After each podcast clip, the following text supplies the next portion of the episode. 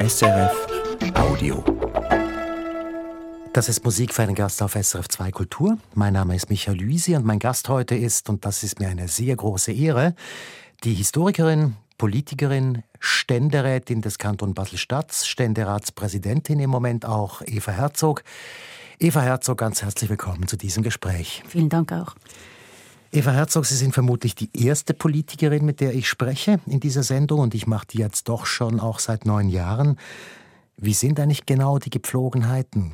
Hätte ich Sie jetzt als Frau Ständeratspräsidentin ansprechen müssen? Ja, also puh, diese Dinge könnten Sie machen. Sie könnten auch Frau Ständerätin sagen, ich bin jetzt ein Jahr lang Ständeratspräsidentin, aber ich bin nach wie vor Eva Herzog. Also für mich spielt das eigentlich keine Rolle.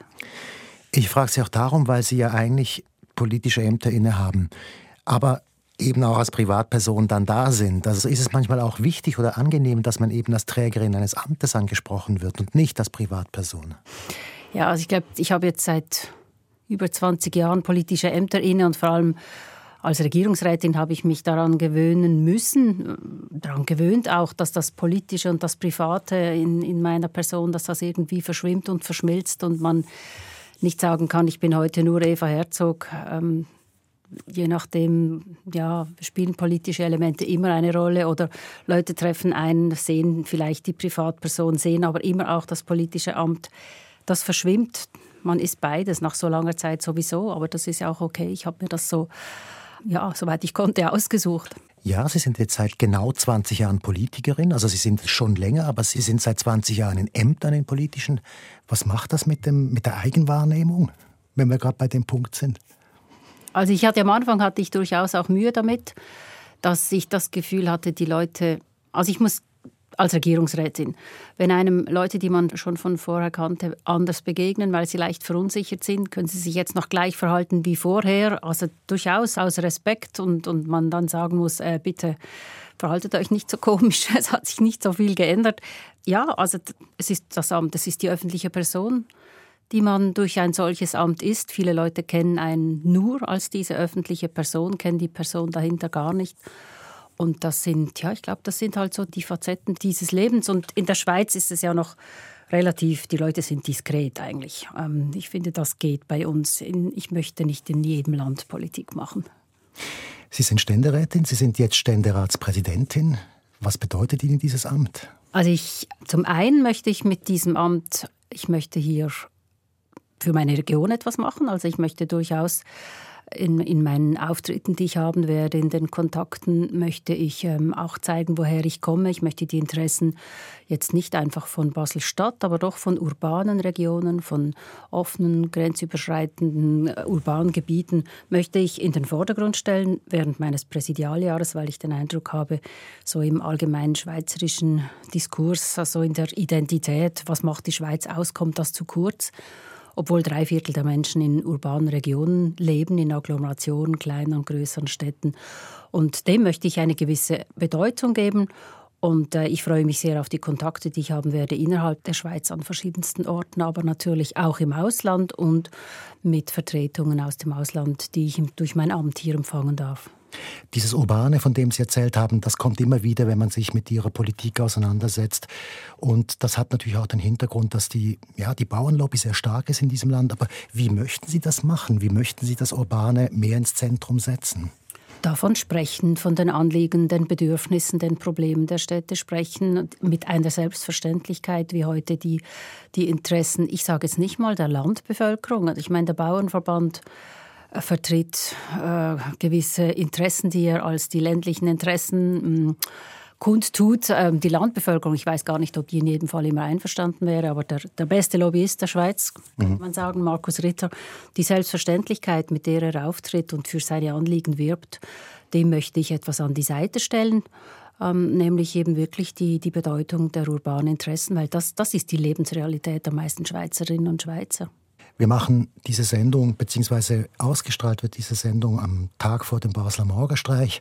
Und da möchte ich jetzt auch das fragen. Sie sind mit dem Nationalratspräsidenten Erik Nussbaumer Baselland, mit Beat Jans, dem neuen Bundesrat, und Sie plötzlich drei Leute, die jetzt in hohen Ämtern sind. Und das ist zu meinen Lebzeiten bisher noch ganz, ganz selten passiert. Also Hans-Peter Tschudi war der letzte Basler Bundesrat.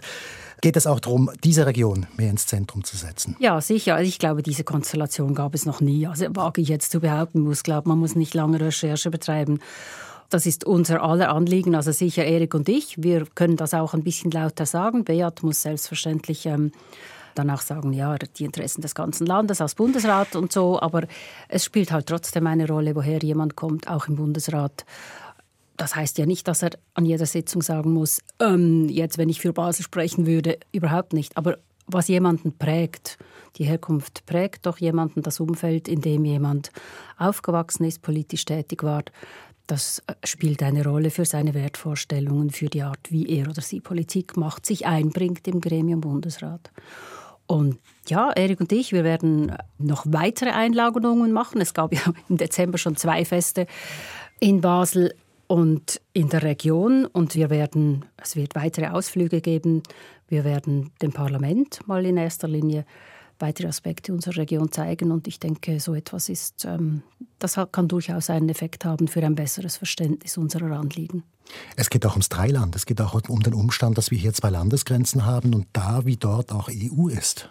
Genau, das haben wir schon an unserem gemeinsamen Fest gemacht, ähm, also Erik und, und mein Fest ähm, nach der Präsidiumswahl indem wir auf dem Rhein gefahren sind, indem wir deutsche und, und französische Kollegen eingeladen haben, diese dort äh, auch begrüßt haben. Die haben äh, eine kurze Ansprache gehalten. Wir haben den Gästen aus Bern während der Schifffahrt gezeigt, auch ähm, ja, also jetzt hier ist der Blick nach Deutschland, das ist der Blick nach Frankreich, hier ist die Schweiz und wie wir diese Grenzen überschreiten, eigentlich ganz selbstverständlich in unserem Alltag. Das haben wir versucht physisch erfahrbar zu machen und das hat durchaus beeindruckt.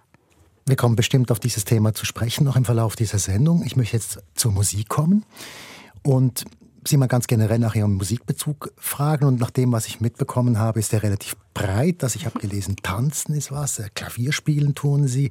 Und die Liste ist auch etwas für Leute, die sich viel mit Musik auseinandersetzen, habe ich das Gefühl. Was ist Ihr Musikbezug? Ja, es war noch interessant, als ich mich vorbereitet habe auf diese Sendung, mir überlegt habe, was ich für Titel mitbringe habe ich mich erinnert, dass ich zum einen früher, also als äh, zu Studienzeiten als Jugendlicher, Musik war mir immer extrem wichtig. Ich ging wirklich durch die Welt mit dem Gefühl, ohne Musik kann ich nicht leben. Das, das ist für mich Lebenselixier, das gehört dazu.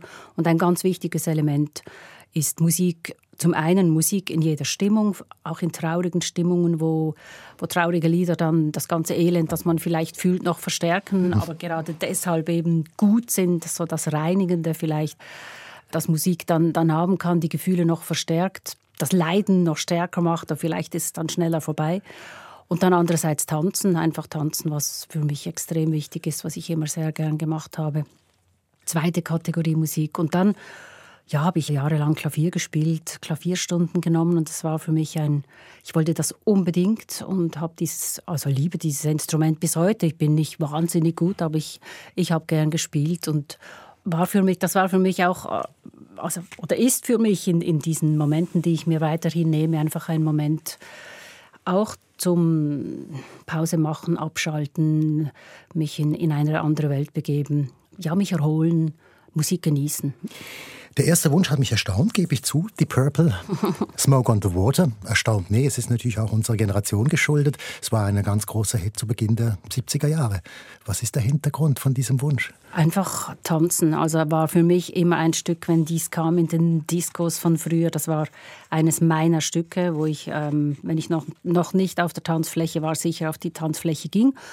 Und spezielle Erinnerung, die zu Studienzeiten dann die legendären Feste der Historikerinnen und Historiker, die besten natürlich, haben wir gesagt. Da habe ich das immer gewünscht. Das war völlig klar, dass ich dann irgendwann mit diesem Musikwunsch komme und das, das ist mir hängen geblieben. Dann eingedenk dieser Feste hören wir jetzt Smoke on the Water.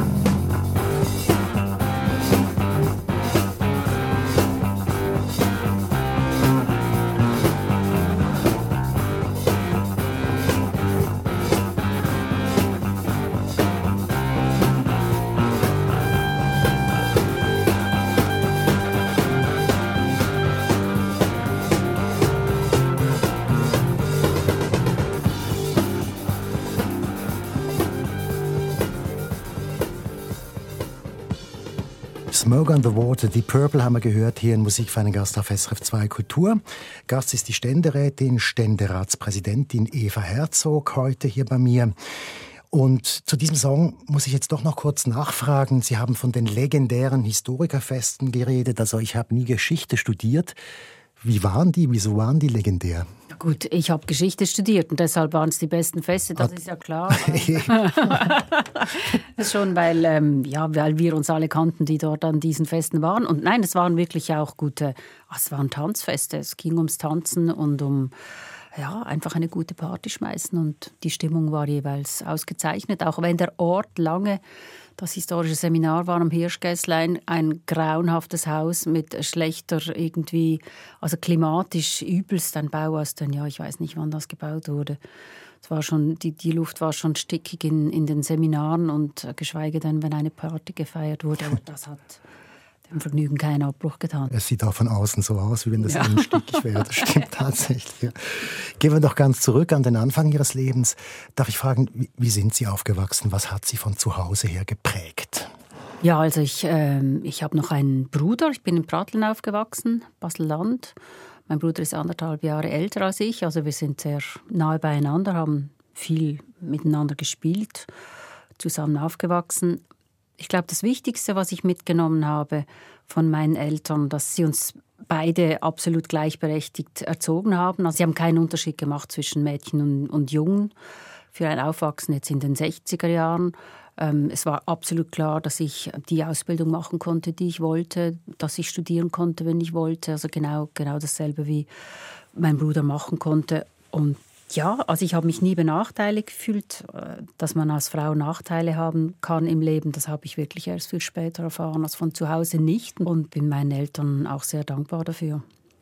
Das heißt, kann man sagen, dass so eine Art feministisches Bewusstsein dort schon angelegt wurde oder mussten Sie sich das dann erst holen in dem Moment, wo Sie gesehen haben, wie es anderen Frauen geht? Also angelegt war es in dem Sinn, als ähm, ich glaube, dass die Unrechtserfahrung, wenn man nicht gleich behandelt wird wie ein Mann, das war dann umso vehementer. Also ich, das fand ich, finde ich bis heute einfach eine Dreistigkeit, die äh, jeder Grundlage entbehrt. Ich sehe den Grund nicht ein, warum man Frauen schlechter behandelt als Männer. Und ich, denke, in diesem guten Fundament, sich gleich viel wert zu fühlen, ist das angelegt, dass mich das dann umso mehr zum einen wütend macht und auch antreibt, etwas dagegen zu tun.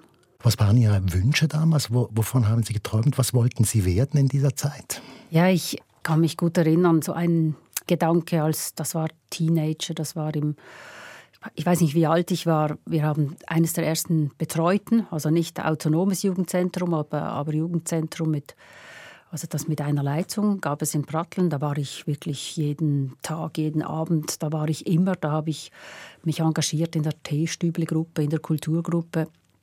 Und bald darauf, dann irgendwie später, habe ich im Drittweltladen in Pratteln angefangen zu arbeiten und ich wollte immer etwas Sinnvolles tun. Das war so mein Gedanke, etwas Sinnvolles tun, weil ich mit dem Bewusstsein aufgewachsen bin, dass es mir gut geht, ja, dass es anderen Menschen schlechter geht, sei es in der Schweiz, sei es eben in der dritten Welt, wie man damals äh, noch sagte, deshalb mein Engagement ein Drittweltladen, heute Claro-Läden, also die gibt es ja nach wie vor, Fairtrade. Mhm. Das war mir extrem wichtig und ich fand das einen sehr praktischen Ansatz, dass man Leuten, die ja arbeiten, die Produkte haben, einen besseren Preis bezahlt für ihre Produkte, den Zwischenhandel, der sich bereichert, ausschaltet, direkt kauft dass sie mehr Geld haben und, und dadurch ihre wirtschaftliche Situation verbessern können. Das habe ich sehr lang gemacht, über Jahre. Das war eigentlich so mein, auch mein Einstieg in, in gesellschaftliches und dann letztlich politisches Engagement. Das wollte ich gerade fragen. Was hat Sie politisiert? Sind Sie eine Frühzünderin in dem Sinne, dass Sie schon, es gibt ja viele, die schon mit 14 irgendwie wissen, das interessiert mich oder kam das mit der Zeit? Ja, also mein Einstieg war nicht parteipolitisch. Das hat mich lange eigentlich nicht interessiert, sondern eben mich für etwas einzusetzen. Und deshalb, das war für mich Drittweltland. Ich habe das während des ganzen Studiums, habe ich dann in, in Basel im Hirschneck gearbeitet und dann anschließend auch in der, also ein Jahr lang dann also beruflich äh, beim regionalen Verteiler, also der Verteiler der Region Basel für die Dritte Weltläden. Und ähm, ja, also mich für etwas zu engagieren. Ich, ich nicht, ähm, hatte nicht das Bedürfnis, einer Partei beizutreten oder mich für mich parteipolitisch zu engagieren. Das kam wirklich erst später. Aber dann war es die SP und das war klar. Das war klar und das, das war dann in den 90er Jahren. Das war die, die Nichtwahl von Christiane Brunner, hat mich damals dazu geführt. Also ich war auch auf dem Bundesplatz bei dieser großen Demonstration. Es hat mich, äh, also ich fand das so empörend, was, was da abgelaufen ist, wie Christiane Brunner behandelt wurde, wie es dann eben nicht geklappt hat. Und und dann diese Frauen auf dem Bundesplatz der, der SP, natürlich nicht nur, aber das war so für mich die, das ist die SP, das sind SP-Frauen und da, da will ich auch dazugehören. Das war für mich eigentlich so die Initialzündung, auch auf diese Weise mich zu engagieren. Ich komme natürlich noch mal auf die Politik zu sprechen später. Ich möchte gerne noch zu Ihrem Studium kommen. Und das ist eine interessante Kombination. Ich finde also Geschichte studiert, aber auch Spanisch und Wirtschaftswissenschaften. Das ist ein breites Feld. Ja, das kam so zustande. Ich hatte, also in der Schule konnte ich noch nicht Spanisch lernen, aber ich hatte das, mein Vater hat mich da eigentlich draufgebracht, ähm, dass, dass das eine tolle Sprache ist. Und ich habe dann so mit Fernstudium, ich glaube, es war ein Kurs, den man im, über den Fernseher irgendwie machen konnte. Mit einem Buch habe ich dann angefangen, Spanisch zu lernen, fand das eine wunderschöne Sprache und zwar mir klar, dass ich das studieren will. Und habe Geschichte und Spanisch als Hauptfächer angefangen, zwei Hauptfächer, das war ja normal damals. Und dann fand ich aber das Sprachstudium nicht so spannend. Ich fand einfach die Sprache super. Und dann habe ich mir andere Nebenfächer gesucht. Hab, also Geschichte war immer klar, das war mein Hauptfach, völlig klar. Und, und dann äh, Philosophie habe ich eine Weile gemacht, politische Philosophie bei Arnold Künzli damals noch und Soziologie ein bisschen und dann ähm, Wirtschaftsgeschichte oder Wirtschaftswissenschaften und da bin ich dann hängen geblieben, habe das Vorlizenzjahr gemacht in, in Wirtschaftstheorie, also das war mit den Ökonomiestudentinnen und Studenten zusammen, Volkswirtschaft, das fand ich sehr spannend. Und nach dem Vorlitz aber dann Richtung Wirtschaftsgeschichte, also weil ich, ja, und Spanisch wollte ich einfach nicht verlieren, das war mein zweites Nebenfach. Ich wollte einfach die Sprache. Ist das so ein bisschen auch dieses, diese Auseinandersetzung mit Wirtschaft und Wirtschaftsgeschichte die, die Grundlage dafür, dass Sie dann später tatsächlich auch im Finanzdepartement gelandet sind? Ja gut, wenn man von hinten aufrollt, dann kann man sagen, ja, das war alles schon angelegt. Aber ich meine, also erstens, äh, so ist es ja nicht. Ich bin einfach meinen Interessen immer gefolgt und hatte also Wirtschaftsgeschichte habe ich während meines ganzen Studiums gemacht, auch in, also im Hauptfach Geschichte, immer wieder wirtschaftsgeschichtliche Themen mir ausgesucht.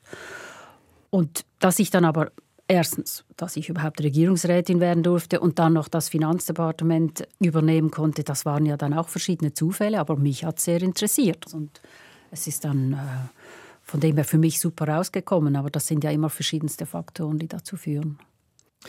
Gehen wir zurück zur Musik. Zucchero ist der nächste, Baila Morena. Das ist auch ein Tanzlied, ne? Genau. Jedes Jahr, ähm, ich höre eigentlich ab und zu Zucchero, aber sicher einmal im Jahr höre ich die Best-of. Und zwar, wenn ich am 24. den Weihnachtsbaum schmücke, dann ähm, höre ich ganz laut, voller Lautstärke Zucker. Und wenn, ich, wenn die, die CD fertig ist, dann ist der Baum geschmückt. Und der Baum, mein Baum ist wunderschön, er ist sehr kitschig. Ich kaufe immer mal wieder was, wenn ich irgendwo bin und etwas sehe. Ich habe schöne Kugeln, ich habe viele andere Dinge wie Frösche, Engel, aber auch Schuhe oder Äpfel, ähm, ja, einfach alles Mögliche. Und ja, das gehört dazu. Es ist ein Ritual, so wie ich Weihnachten pflegen wir als Ritual. Ich mag Ritual, ich finde das sehr, etwas sehr Wichtiges und Schönes, was ich zum Teil von zu Hause mitnehme. Machen wir jetzt als, also wir jetzt in unserer Familie weiter. Wir singen auch, wir, wir essen zusammen. Wir sind als Kleinfamilie oder noch mit Tanten oder Onkeln, mein Vater. Und wenn man Kinder hat, ist Weihnachten natürlich sowieso etwas Wunderschönes. Aber jetzt habe ich große Kinder und sie mögen das Ritual eigentlich bis heute. Und das finde ich auch schön, wenn man mal etwas weglässt. Das wollen sie eigentlich gar nicht. Das findet dann immer noch bei Ihnen statt? Das findet immer noch bei uns statt. Ja. Wir haben irgendwann gemerkt, dass es am besten ist, wenn es bei uns ist. Ähm, also sobald man Kinder hat, und das sind Enkelkinder von vier Groß, Großeltern, äh, also von zwei Großelternpaaren, dann ist es am besten, wenn im Zentrum, also da, wo die Kinder wohnen, das Fest stattfindet und alle kommen können. Weile. Let me see you dance,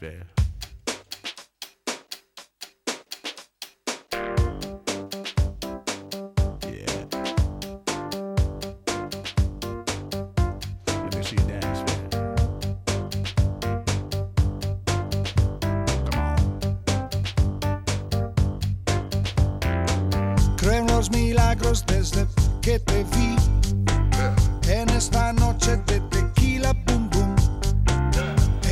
sexy, eres sexy thing.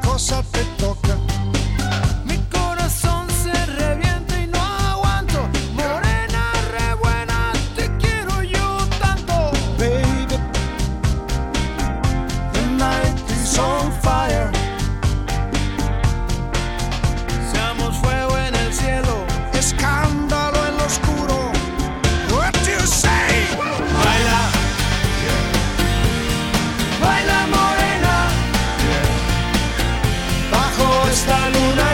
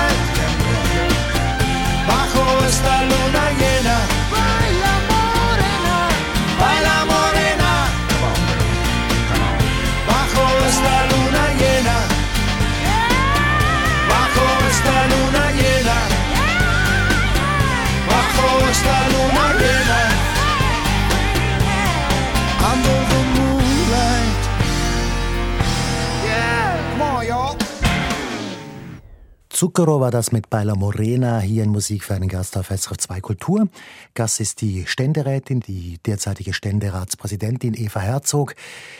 Eva Herzog, ich möchte gerne jetzt auf Ihre Berufskarriere zu sprechen kommen.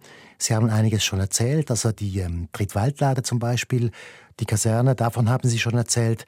Aber so Ihre ersten Schritte jetzt ins Berufsleben hinein, wie, wie funktionierte das? Was haben Sie da getan?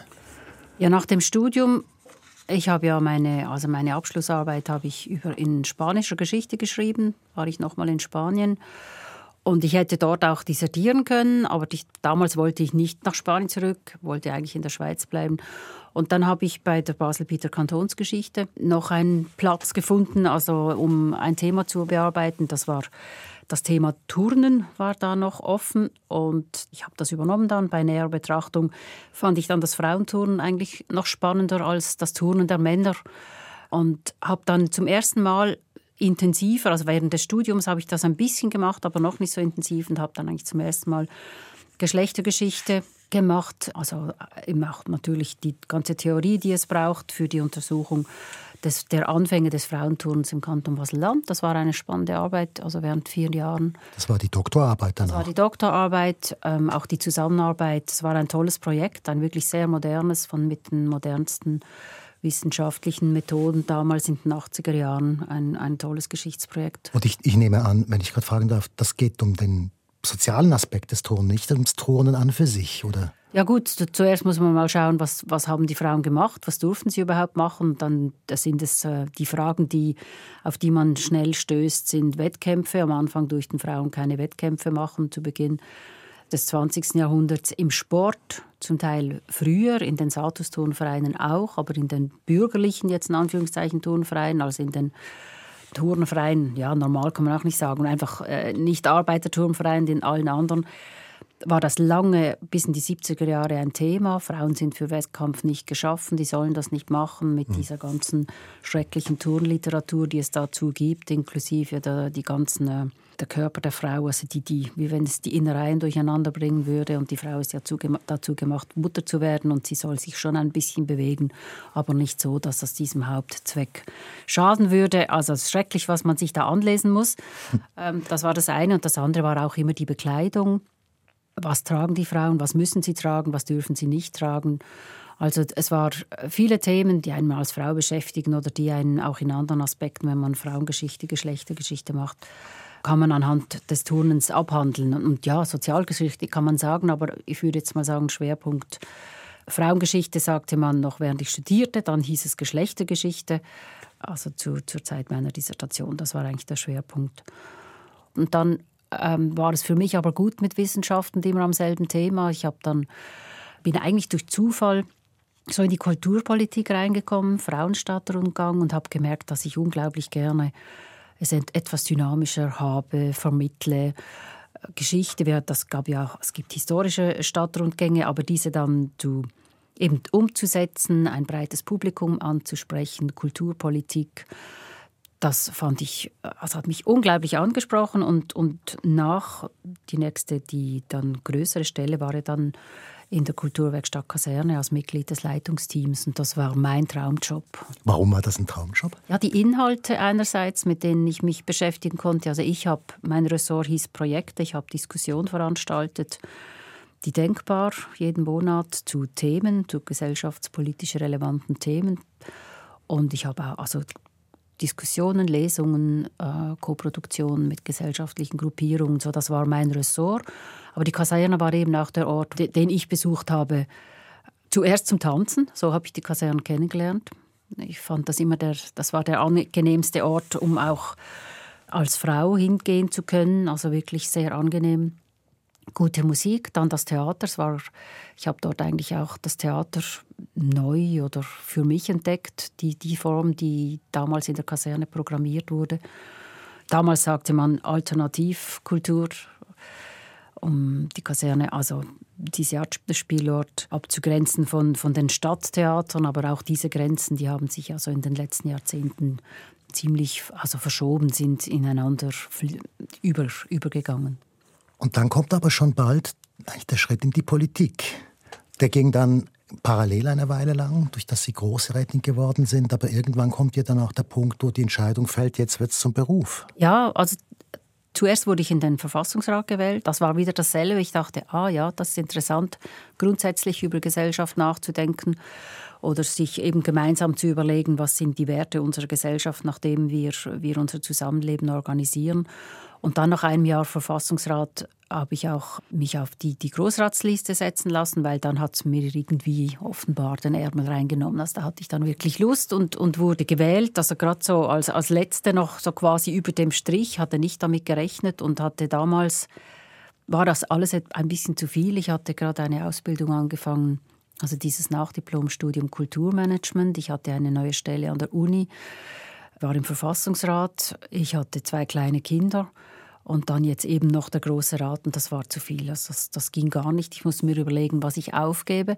Großer Rat oder Kulturmanagement. Und dann fand ich, ja, also jetzt bist du gewählt, da kannst du nicht sagen, da kommst du nicht. Dann habe ich auch, also mit Bedauern das Kulturmanagement aufgegeben. Aber wenn ich natürlich, wenn ich zurückschaue, muss ich sagen, habe ich das Richtige behalten. Und im Großen Rat, wie war das für Sie? Jetzt sind Sie wirklich in einem Parlament und haben da Aufgaben, sind in Kommissionen drin? Ja, also das war spannend natürlich. Also es war 2000 war die Wahl.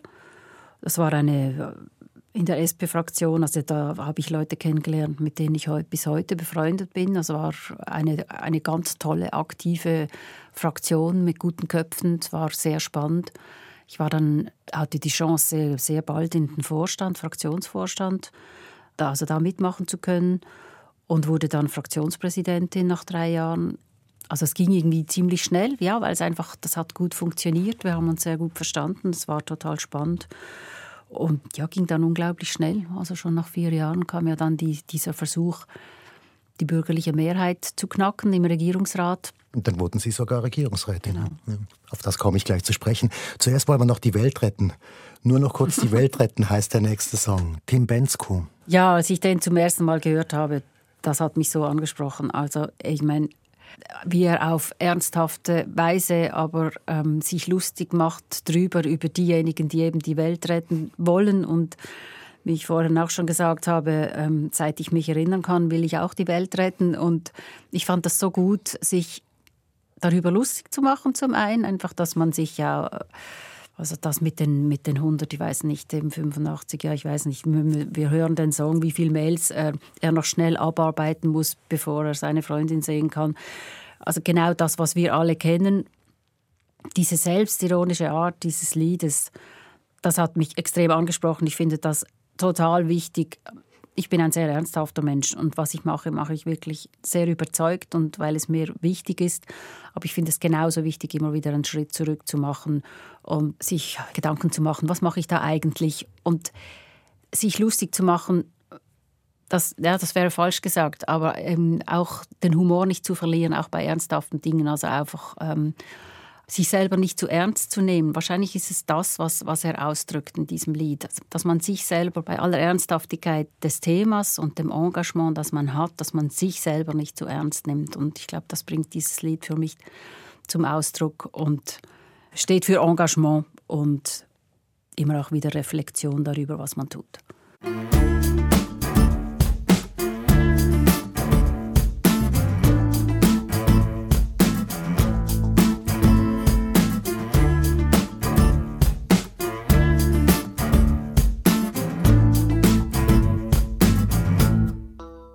Ich wär so gern dabei gewesen, doch ich hab viel zu viel zu tun.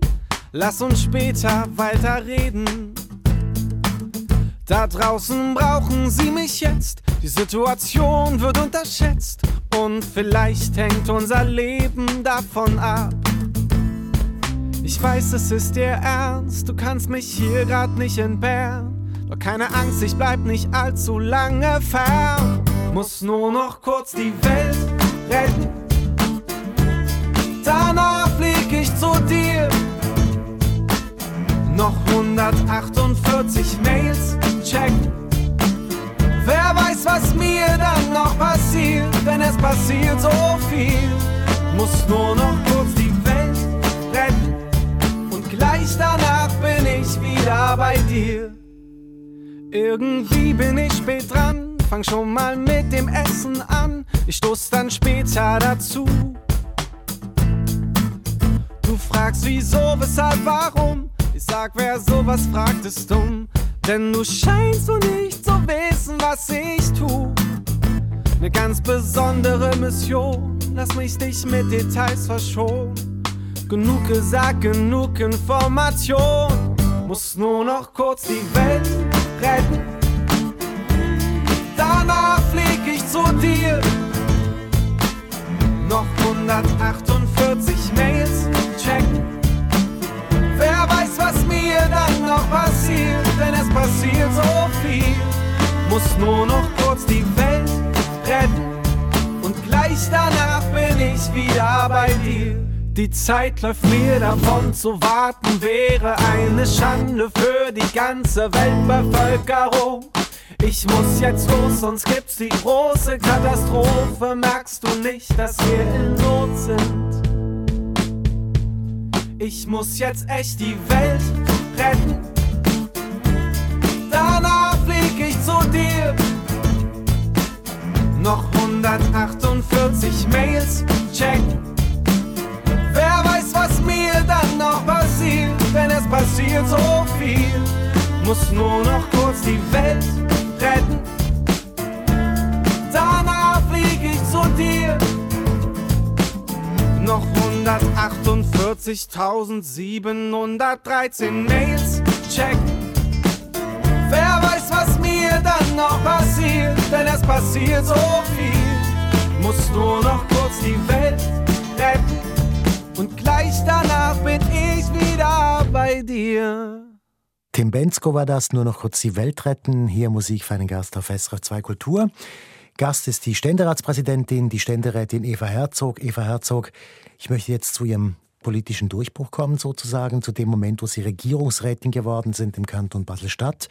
Und das war auch verbunden mit einer politischen Wende, wie Sie eben gesagt haben. Rot-Grün kommt dann an die Macht, Sie sind Teil davon. Wie ist das passiert? Wie haben Sie das erlebt? Eben, es war nach, nach drei Jahren großer Rat, fing dieser Wahlkampf an. Ich hatte ja noch nicht so viel politische Erfahrung, habe mich zur Verfügung gestellt.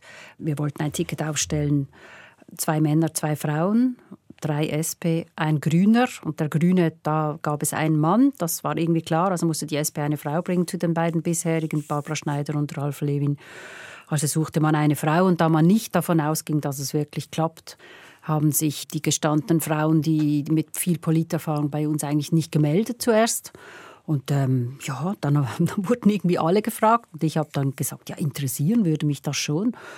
Dann hat sich gleichwohl noch ähm, eine zweite Frau gemeldet in der SP. Und wir, es gab dann eine, eine innerparteiliche Ausmarchung, die ich dann für mich entscheiden konnte. Aber eben, man hat ja nicht wirklich daran geglaubt, dass es klappt. Und dann ist zuerst Uli Fischer im Mai dann doch zurückgetreten, weil es war ja kein Platz frei. Es war wirklich ein Angriff.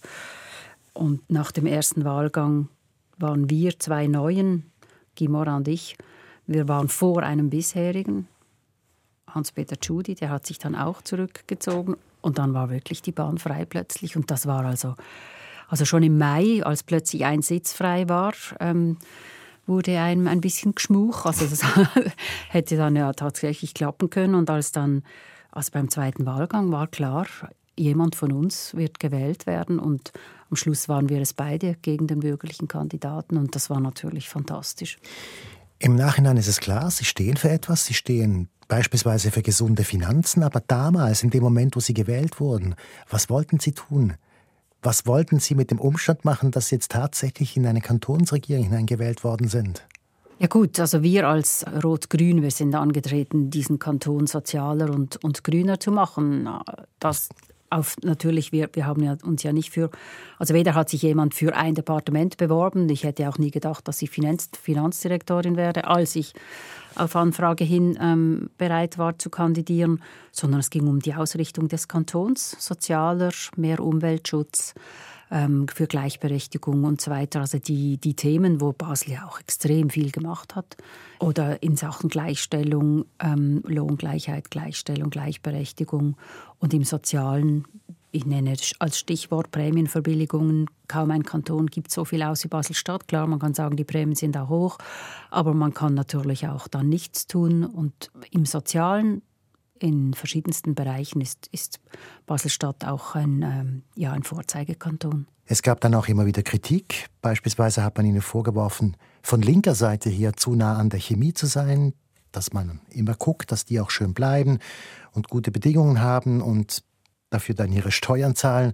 Wie gehen Sie mit dieser Kritik um? Ja, Basel hat ja so ein, ich weiß nicht, widersprüchliches Verhältnis vielleicht zu seiner früher Chemie und jetzt Pharmaindustrie was, die, was auf der linken Seite einerseits man weiß, woher, ja, ich würde sagen, woher das Geld kommt, das wir dann auch ausgeben können.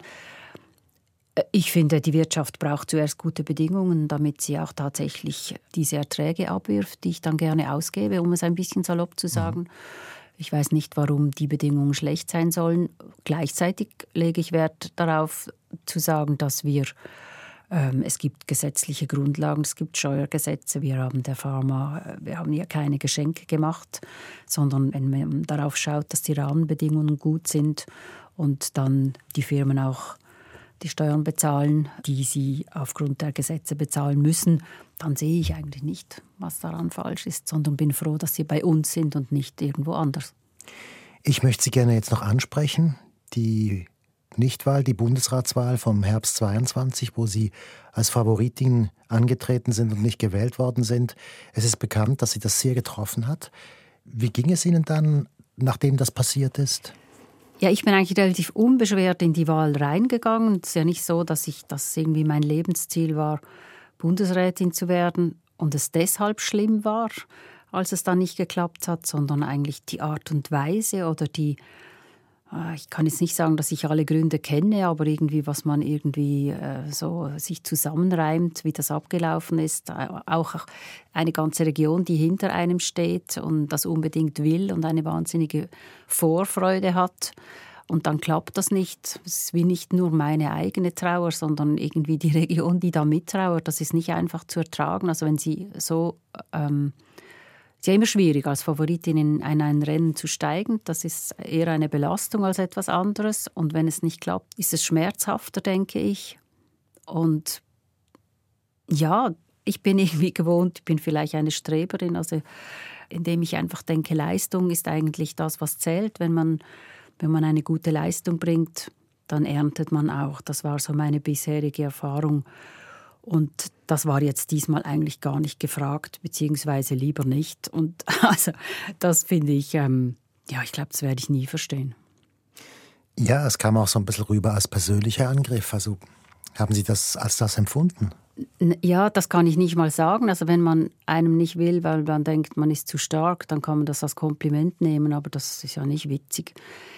Irgendwo war es auch weder ein persönlicher Angriff auf mich einfach so, noch ein persönliches Favorisieren von Elisabeth Bohm-Schneider, sondern beide waren wir irgendwie Instrument für die einen, die einen das Instrument gewählt zu werden und für die anderen nicht gewählt zu werden. Und das finde ich eigentlich frustrierend. Also letztlich haben irgendwelche nicht nur Männerkonstellationen oder Männerbastionen, aber auch haben wieder entschieden, welche der beiden Frauen das sein soll und eben nicht aus Gründen äh, ja, Leistungsausweis oder wer besser passt, sondern dann vielleicht gerade im Gegenteil, was nicht heißt, dass Elisabeth das nicht gut machen wird.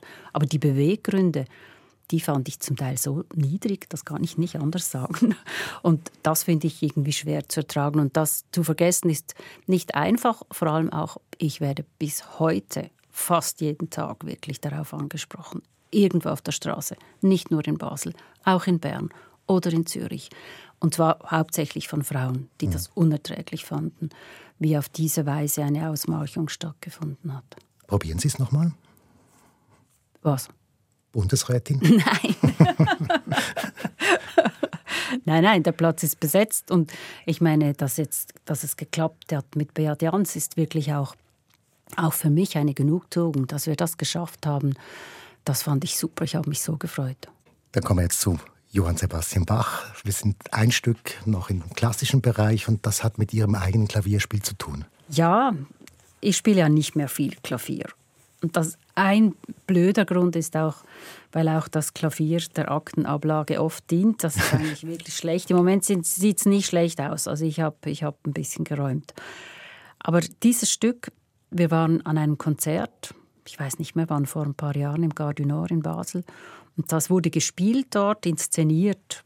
Nicht so, wie ich das jetzt spiele, aber jedenfalls diese Melodie habe ich dort gehört und dann ähm, haben wir die, die Noten runtergeladen und dann habe ich das angefangen zu spielen, weil mein Partner fand, ja, also das kannst du, das, das geht sicher. Und ja, das geht tatsächlich. Und es ist so ein, ein ruhiges Stück, ein rhythmisches Stück. Ich empfinde es als, man kann es rhythmisch spielen und gleichzeitig man kann so in Trance kommen, weil es hat so einen, ja, es hat, es hat Höhen und Tiefen, das ist schon so, aber es hat so wie ein, ja, einen sehr gleichmäßigen Rhythmus. Also man kann das auch wie in Endlosschlaufe spielen und, und einfach fast vergessen, was man tut. Es geht dann irgendwann ganz von alleine und das finde ich so eben so unglaublich ja, erholsam. Selber Musik machen ist schon noch mal was anderes als Musik zu hören.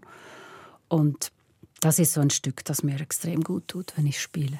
Dann hören wir das jetzt. Das ist das Prälude aus dem wohltemperierten Klavier von Johann Sebastian Bach. Es spielt anderes Schiff.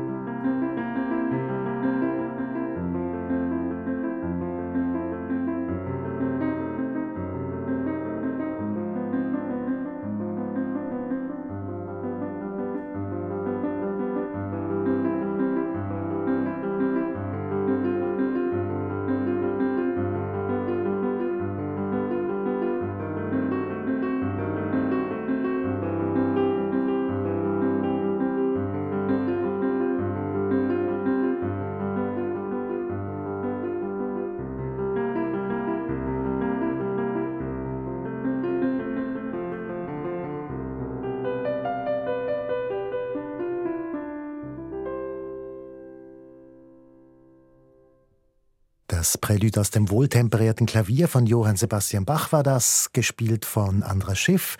Und gewünscht hat sich das mein Gast hier in Musik für einen Gast, die Ständerätin Eva Herzog, derzeit die Ständeratspräsidentin. Eva Herzog, diese Sendung wird zum ersten Mal ausgestrahlt am Tag vor der Basler Fasnacht. Und was ich schon immer gerne eine Politikerin oder einen Politiker gefragt hätte, ist, Sie werden ja zum Gespött gemacht an der Fasnacht. Wie geht es Ihnen in so einer Situation? Wie ist das für Sie als Politikerin? Ja, offenbar war meine politische Arbeit so langweilig, dass ich ähm, einfach selten dran kam. Also ich hatte ein, zwei Laternen, die waren allerdings fantastisch. Eine habe ich gekauft, dann so die, die eine, die Wand. Ähm, da habe ich irgendwie, da hat man mich dargestellt so als Matrone irgendwie und ich habe Geld gestrickt und hinten waren irgendwie die Kolleginnen und Kollegen aus dem Regierungsrat, also ein super Bild. Äh, so, so, solche Dinge kamen den Fasnächtlern in den Sinn, aber ich, ich habe äh, in den Schnitzelbänken kam ich nie wahnsinnig viel dran. Vielleicht so mit dem, in den Anfängen das Verhältnis zum Baselbiet. Als Adrian Balmer, damals noch mein Kollege war in Baselland, da wurden wir beide wurden so manchmal karikiert und irgendwie so als Kontrahenten gebracht. Das war ähm, ja, das, es war süß, war nie bösartig irgendwie. Also ich habe da irgendwie Schwein, bin da, ich bin da nicht geschädigt. Und meine allerschönste Fasnacht, die hatte ich wirklich letztes Jahr nach dieser Bundesratsnichtwahl. Das war unglaublich. Wir waren im Schofeck, ähm, weil wir dachten, ja, da sind doch früher auch Bänke gekommen. Da kamen aber keine Bänke, aber das war voll, so wie immer an der Fasnacht und wie auch ja, sonst, aber an der Fasnacht gemischtes Publikum. Und das war einfach so ein gemeinsames nochmal sich ärgern und schimpfen über die anderen und gemeinsam leiden. Und ein Bier am anderen wurde mir da äh, spendiert oder habe ich da versucht zu trinken und, und geredet mit Leuten, die ich kannte und die ich nicht kannte und Fotos gemacht und, und es war so ein Getragensein irgendwie in, ja, von Basel und wir sind verschmäht worden. Es war, es war so äh, emotional wirklich wunderschön. Also wenn Sie das jetzt gerade ansprechen, dann möchte ich das, was ich vorbereitet habe, jetzt wirklich auch noch machen. Ich habe nämlich Pointen von über Sie gesucht und es ist tatsächlich so, dass man vor allem Pointen ausgehend von Ihnen über andere findet. und das war natürlich auch an der letzten Fasnacht so, dass es vor allem dann auf Ihre Kontrahentin ging. Hören wir doch kurz rein, was Dr. FMH damals gesungen hat. Eva Herzog kommt in Praxis mit dem Rücken ganz schräge. Also der Glöckner von Notre Dame ist ein seichter Gegner.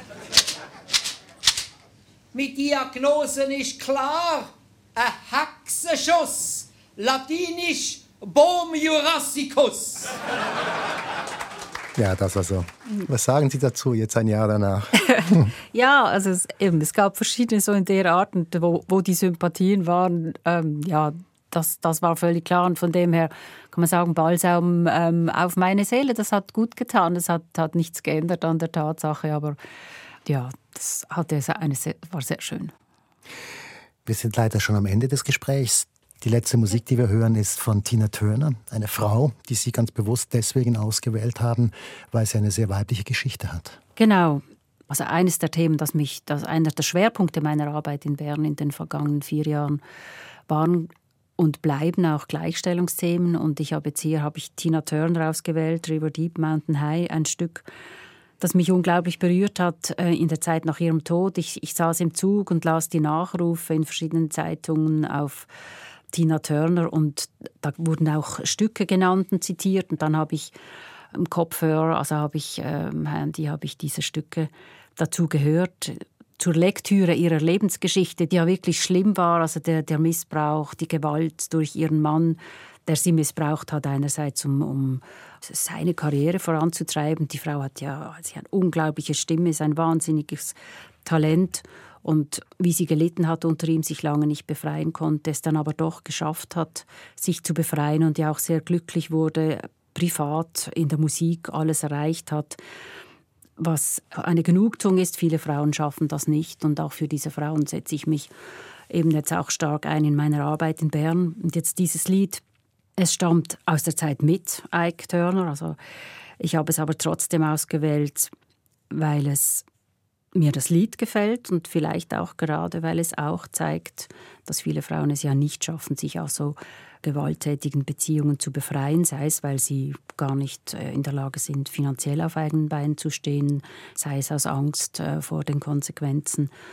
Und ja, ich bin dann im Zug gesessen, habe dieses und andere Lieder gehört und ja, geheult, kann sich anders sagen, also weil es ist wirklich ein Stück und mit diesem konkreten Leben dieser Frau verbunden, das mich äh, extrem mitgenommen hat. Und deshalb habe ich es gewählt. River Deep, Mountain High, Tina Turner, Eva Herzog, ich bedanke mich ganz herzlich für dieses Gespräch. Vielen Dank auch.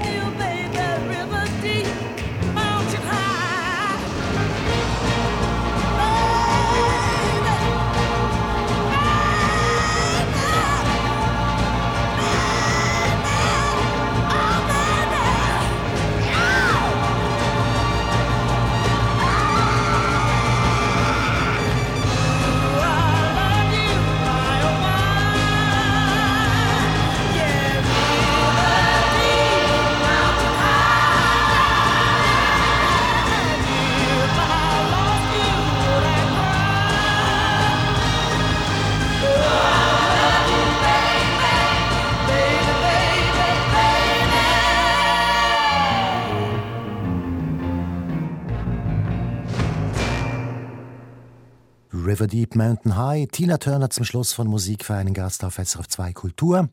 Gast war die Historikerin, Politikerin, Ständerätin und derzeitige Ständeratspräsidentin Eva Herzog. Sie können diese Sendung jederzeit nachhören, wie immer unter srf.ch-audio oder auf unserer Play SRF App. Und das war's nun von Musik für einen Gast auf SRF 2 Kultur. Mein Name ist Michael Luisier. SRF Audio.